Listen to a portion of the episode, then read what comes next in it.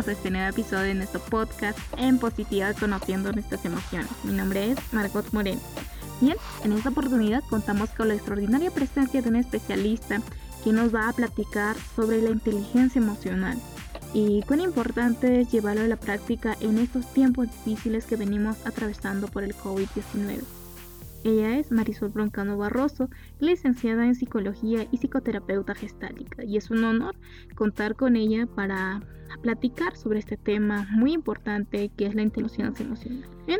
Si bien es cierto, psicóloga, muchos hemos escuchado hablar de la inteligencia emocional y algo que nos ha preocupado y llamado la atención últimamente para hablar este tema es el hecho de que se ha visto muchos casos en las noticias de jóvenes que intentaron quitarse la vida lanzándose al río o generándose eh, cortes en diferentes partes del cuerpo y la cual pues ha mostrado que las personas andamos escasos de herramientas para poder gestionar nuestras emociones.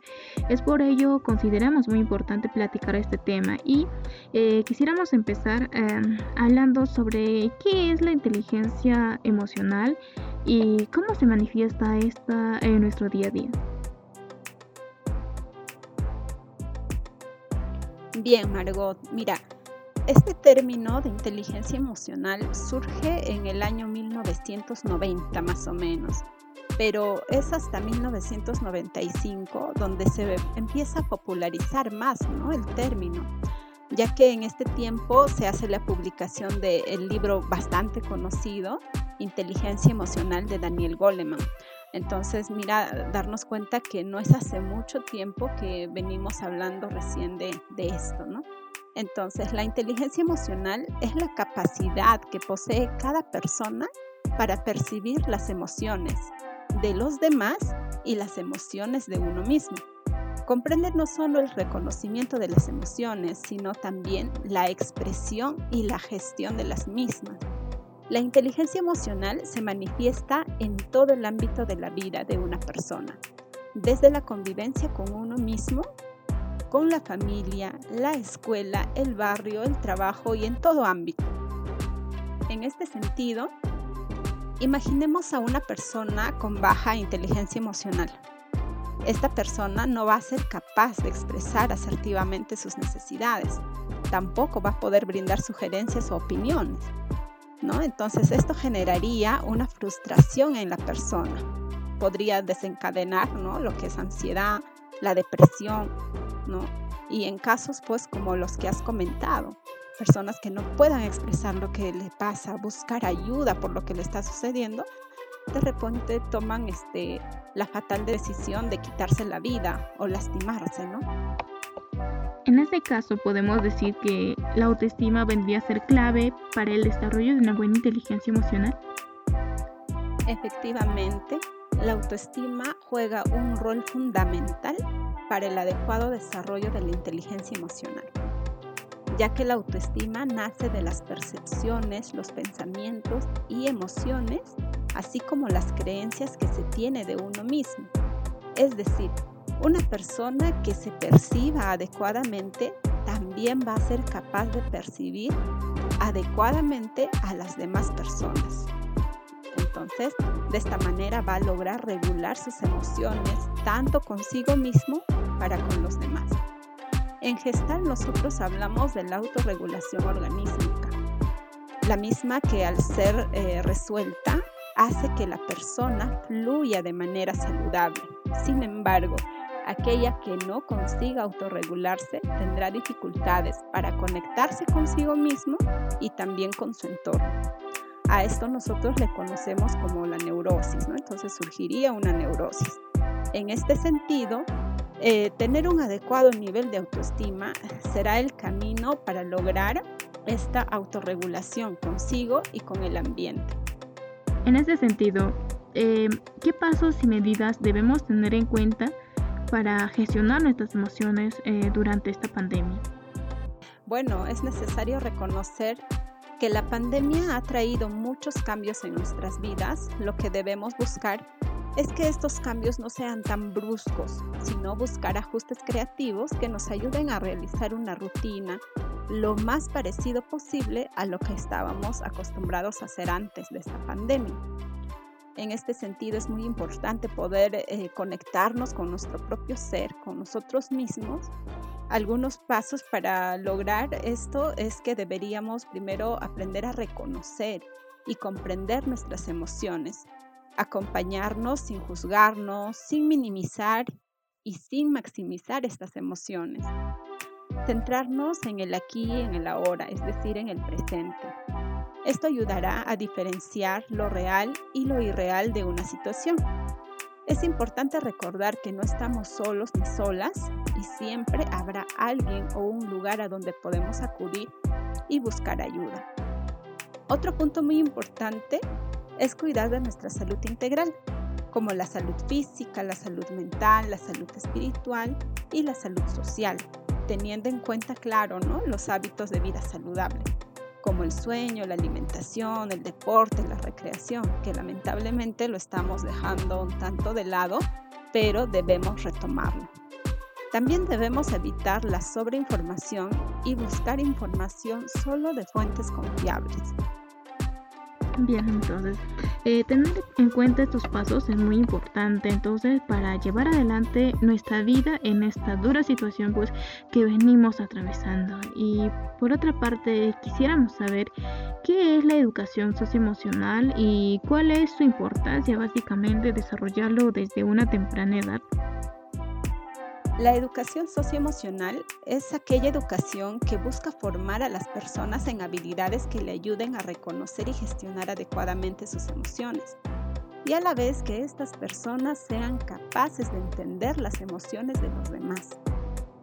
Es una innovación educativa, también se está dando en nuestro país. Actualmente se evidencia que las evaluaciones en las instituciones educativas desde inicial hasta superior no solo se dan por objetivos, sino por competencias, donde se evalúan los tres saberes, que son el ser, el saber y el saber hacer.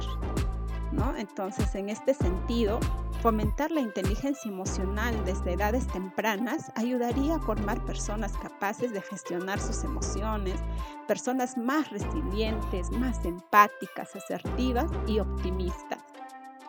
Entonces, me gustaría citar aquí a Aristóteles que dijo, ¿no? Enojarse es fácil, pero enojarse en la magnitud adecuada, con la persona adecuada, en el momento adecuado, eso es de sabios. Así que es muy necesario que empecemos con esta educación desde, desde los más pequeñitos, ¿no? desde el jardín, para conseguir estos objetivos. Entonces, está claro que fomentar la inteligencia emocional desde una temprana edad es muy importante y entre uno de los aspectos positivos que mencionó gracias a ello fue de la empatía. En este sentido, la empatía, ¿de qué manera nos puede ayudar a manejar la situación que venimos atravesando? El ser empáticos nos ayuda, Margot, a entender a los demás y no a juzgarlos. De esta manera se busca ayudar al prójimo y se tiene mayor conciencia social. Es lamentable que en algunas personas, por ejemplo, hemos visto. Al enterarse de que un conocido se contagió de COVID-19, empiezan a discriminar a esta persona. Y no solo a la persona, sino también a su entorno familiar. O por otro lado, también hemos visto a través de los medios de comunicación y las redes sociales cómo las personas se abarrotan en los supermercados para comprar cantidades innecesarias de papel higiénico, alcohol en gel, entre otros, sin pensar en que no es la única persona que necesita de esto, ¿no? sino que hay otras personas que también lo necesitan. En tal sentido, vemos que sin empatía no somos capaces de ayudarnos como sociedad y menos en contribuir a la recuperación de una persona que se contagió. Y, y, de la misma manera, pues no podremos ayudar a nuestra sociedad a recuperarse de esta pandemia. Bien, para finalizar, ¿cuáles serían las mejores alternativas o tips que deberíamos tener en cuenta para que la gente pueda mejorar sus emociones? Debemos entender que las emociones no son ni buenas ni malas, todas son útiles. En este sentido, las emociones se gestionan para sacarle el beneficio, el máximo provecho para nosotros. Y para esto pues podemos empezar con reconocer las propias emociones, no confundirlas. Muchos sabemos de repente que existen emociones, sí, pero ¿cuáles son? ¿Cómo se presenta en mi cuerpo? No es lo mismo el enojo en mí que en ti también, por ejemplo, Margot. Entonces primero hay que reconocerlo, comprender lo que nos sucede, eh, qué ocasiona esta emoción e identificar el mensaje que nos deja. ¿sí? Hay que entender que la emoción es ese foquito que se enciende o que enciende la alarma, ¿no? Cuando algo no va bien dentro de nosotros. Entonces hay algo que atender, nos dice la emoción. Hay que prestarle atención a esto. Asimismo, es importante tratar de entender la emoción de los demás, ¿sí? Desde un punto de vista más empático, claro está. Eh, es decir, prestar atención en tres sentidos, ¿no? Eh, desde la cognición, el corazón y también el lenguaje corporal, ¿ya? o no verbal como lo decimos. Entonces debemos expresar también nuestras emociones y no reprimirlas. Siempre podemos encontrar una forma asertiva de, eh, de hacerlo saber, ¿no? de expresarlo. Entonces, em, algunas técnicas también nos pueden ayudar a gestionar mejor nuestras emociones, como son el tiempo fuera, la meditación, las técnicas de relajación, entre otras. También debemos darnos permiso nosotros mismos de disfrutar del aquí y el ahora, es, decir, del presente. Muchas veces estamos más preocupados por otras cosas y no disfrutamos del aquí y el ahora. Entonces disfrutemos de la compañía que tenemos, de mamá, de papá, de los hijos, ¿sí? de quienes están cerca a nosotros. Eh, también permitámonos recibir afecto, dejando de lado el pasado y la preocupación innecesaria del futuro. También es importante brindar afecto, ser agradecidos con la vida y las personas que nos rodean. Y por último, pues debemos cuidar nuestros hábitos de vida. Practicando estas recomendaciones podremos gestionar mejor nuestras emociones y mejorar nuestra salud integral. Excelente, gracias.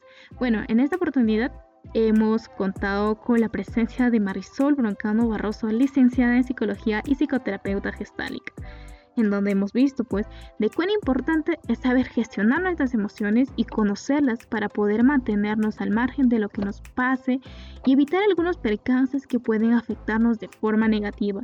Y otra parte importante que se ha visto es el desarrollo de la inteligencia emocional desde una temprana edad y cuán importante es básicamente en esta dura situación que venimos atravesando desarrollar la empatía.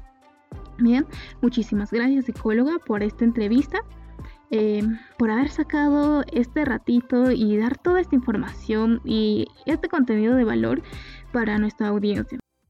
Entonces, Margot, una vez más agradecerte por esta invitación Pido agradecerte por brindar un espacio para que las personas puedan escuchar qué tan importante es esto y qué podrían hacer. Una vez más decirles que no estamos solos ni solas, hay que buscar ayuda, siempre hay donde, sea el hospital, es más, hay líneas gratuitas también de tanto del MINSA como de salud. ¿no? Igual también, si es que desean contactarme, me pueden contactar en mis redes sociales como Marisol Broncano Barroso. Muchísimas gracias psicóloga y a todos ustedes. Nos estaremos encontrando en el próximo capítulo de nuestro podcast en positiva conociendo nuestras emociones. Hasta la próxima.